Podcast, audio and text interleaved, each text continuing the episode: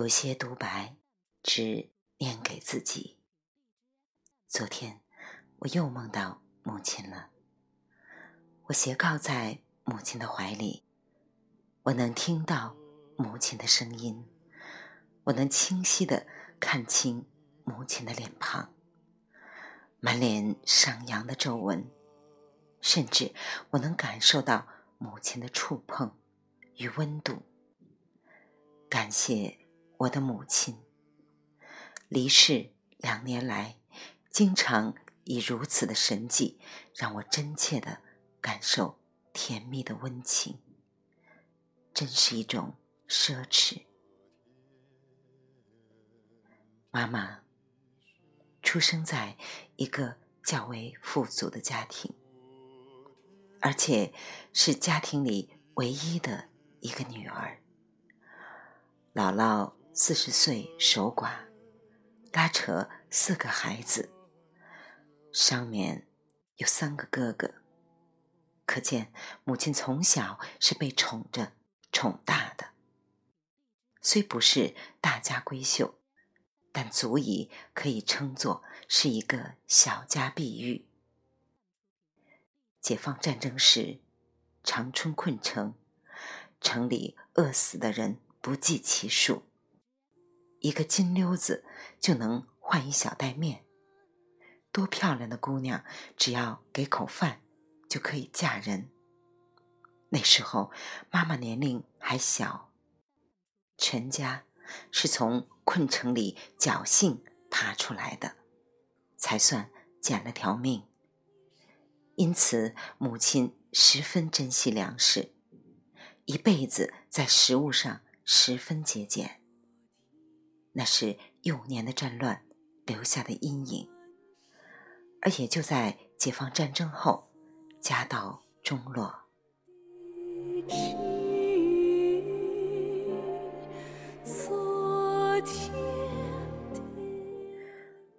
回忆自己的母亲，就一定要说我的三个舅舅。我对大舅没什么印象，但二舅高大英俊。曾经是省里的篮球队队员，参加工作后又是领导干部。文化大革命受批斗，但坚硬着，铁着性子挨过来备受折磨的男子汉。我的小舅少时参军，多才多艺，唱的一嗓子好精细。虽然当了兵。但娶回来的舅妈是长春评剧院的演员，因此老舅一家子文艺的人很多，偶尔会在电视上看到他们露面。小时候和老舅最亲，而老舅也是和我们走得最密切的。老舅秉性憨厚，后来提拔成部队的干部。再后来是部队首长，因为老舅年轻时就十分英俊，以至于至今，对于穿军装最帅的样子，已经定格了，就是我老舅的样子。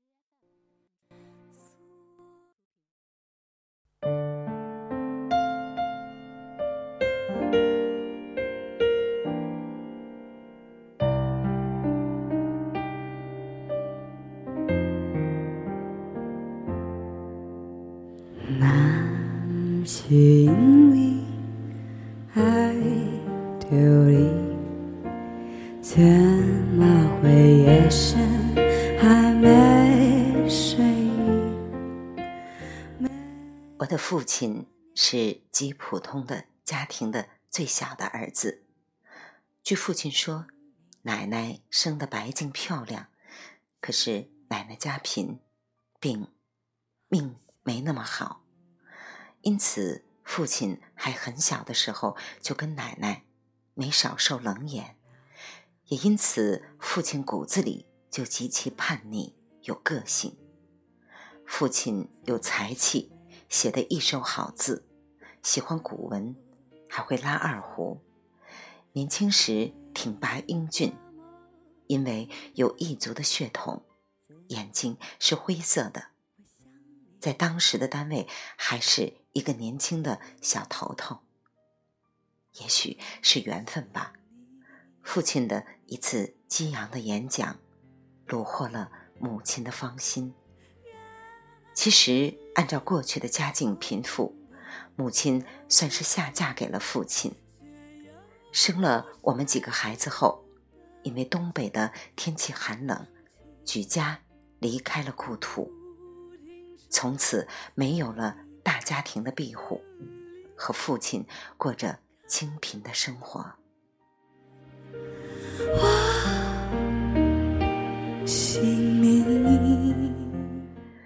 令我至今仍不解的是，家中独女、长得又漂亮的母亲，上面有三个生猛的哥哥的庇护，可母亲身上一点骄纵气都没有。至少在我幼年的记忆里，母亲温柔体贴，一说话就微笑。我生长在兵工企业的家属大院里，从小没听过母亲议论过谁。即便在单位受了些委屈，母亲也跟没事人似的。父亲脾气不好，单位里有让他不爽的事情，母亲也总是宽慰他说：“别把人往坏处想。”在母亲的眼里，他身边都是好人。甚至明明白白别人在欺负他，他还是不计较。在我的记忆里，母亲柔软善良，可以包容一切。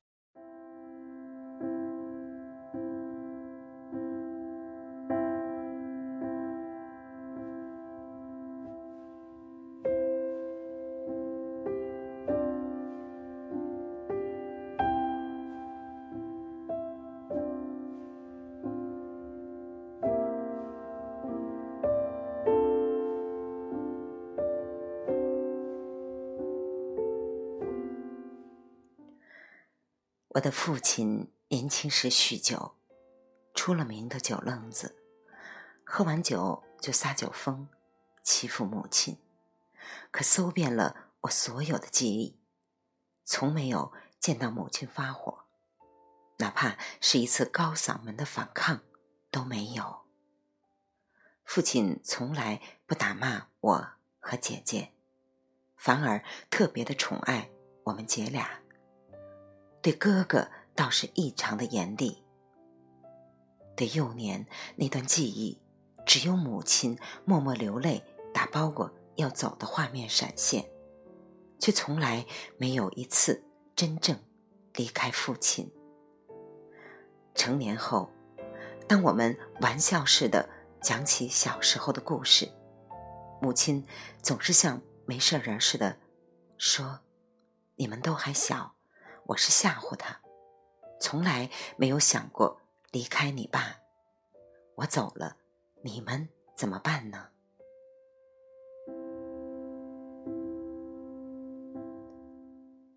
从小到大，母亲的爱是那么随手拈来，无论我们犯什么错，从来没有过指责，甚至从小到大连大声的斥责都没有。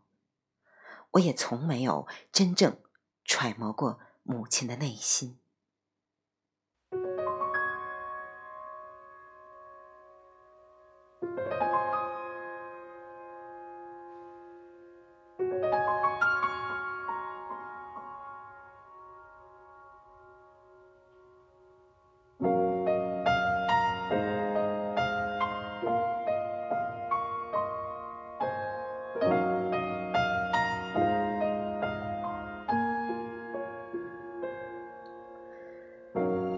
母亲的爱是温暖的，酗酒的父亲却让幼年的我在恐惧中度过。那样灰暗的童年一直延续到中学。突然有一天，父亲开始滴酒不沾，直到现在。父亲戒酒后，我的记忆变成了彩色，五彩斑斓。虽然父亲和母亲偶尔会有摩擦，但剧情反转，父亲变得温顺，而母亲倒是嗓门高了很多。现在回想起来，那个嬉笑怒骂都是一个女人的撒娇。每每如此，父亲都一脸堆笑，没了脾气。那时我在外地住校上学，虽然离家不远，但只要想家，一个电话，风里雨里，父亲都会出现在校门口。回到家里。母亲一定把我最爱吃的都做一遍，吃饱了，撒娇够了，临睡觉前，黑漆漆的夜路把我送回宿舍。父亲被誉为我们学校第一慈父，那真是少时最珍藏的记忆。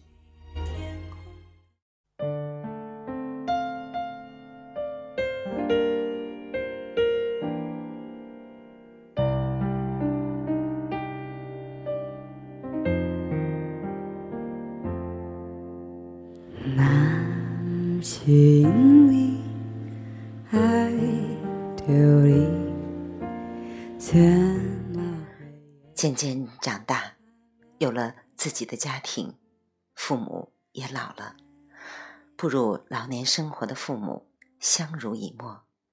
尤其是母亲患上了糖尿病后，父亲对母亲后半生的照顾，像极了小时候对我们的宠爱。什么时候吃药，什么时候打针，父亲都一一记下，而母亲。则像个孩子似的，什么也不管，好像自己的身体是被托管的，而这一照顾就是二十六年。母亲除了病情到了晚期，几乎没有受到疾病痛苦的骚扰。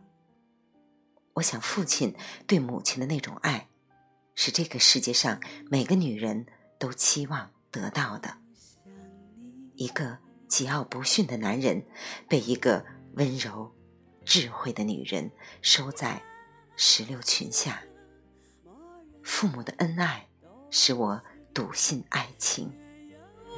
舍不得这样放。成家之后的我，忙碌，回家很少，因此喜欢挨妈妈的骂。喂，妈。你猜猜我是谁？我和姐姐最喜欢这样恶作剧的给妈妈打电话，因为我们俩说话的声音特别像。母亲迟疑的猜着：“小林。”于是我就爱假装生气的说：“哼，光想着你的大丫头，偏心眼儿。”于是就听见母亲开怀的笑声，这正是我最喜欢听的。你个丫头片子，我就知道是你。于是，我和姐姐在电话的那头笑成一片。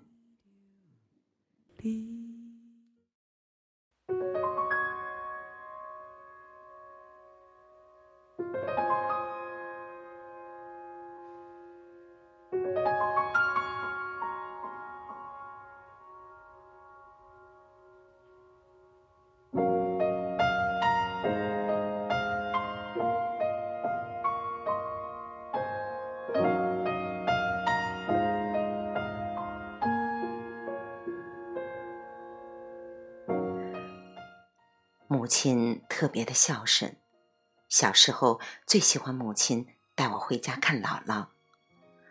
在我残存的记忆里，姥姥一直就是一个衣着光鲜、盘发整齐的小脚老太太，那个劲头像极了大宅门里的二奶奶，一言九鼎，好强利索。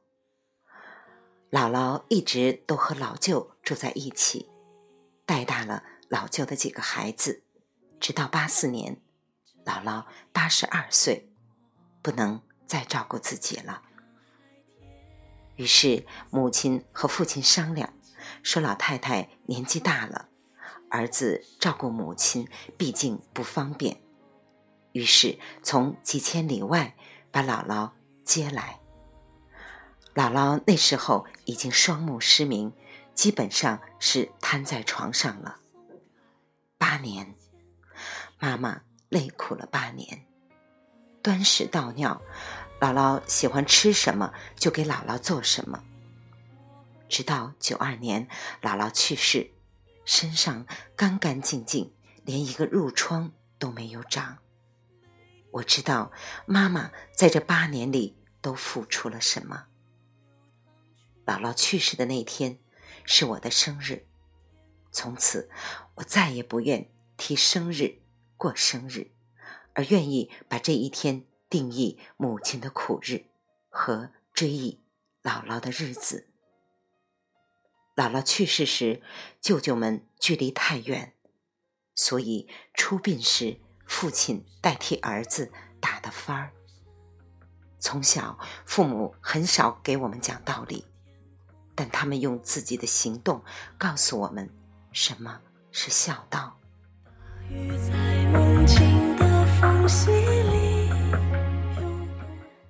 二零一五年四月六日，母亲离开我们的日子。他老人家走得安静，面容安详，一如他对生活的态度，不惊不乱，无悔无怨。就像他自己安排好的，选在一个传统思念亲人的日子离开。母亲先逝时是接近子夜的二十三点三十分，避开了天人永隔的哭泣，我们没能守在身边。因此，每次想到一个黑漆漆、清冷的夜，母亲。独自离开，心里都疼痛难当。于是清明真的成了内心的痛楚。谢谢母亲留给我们的痛，那是我们和母亲血脉相连的灵媒，好让我永远记得母亲的爱。父亲至今回忆母亲。都是一句话：“你妈妈是天底下最完美的女人。”随后陷入沉思。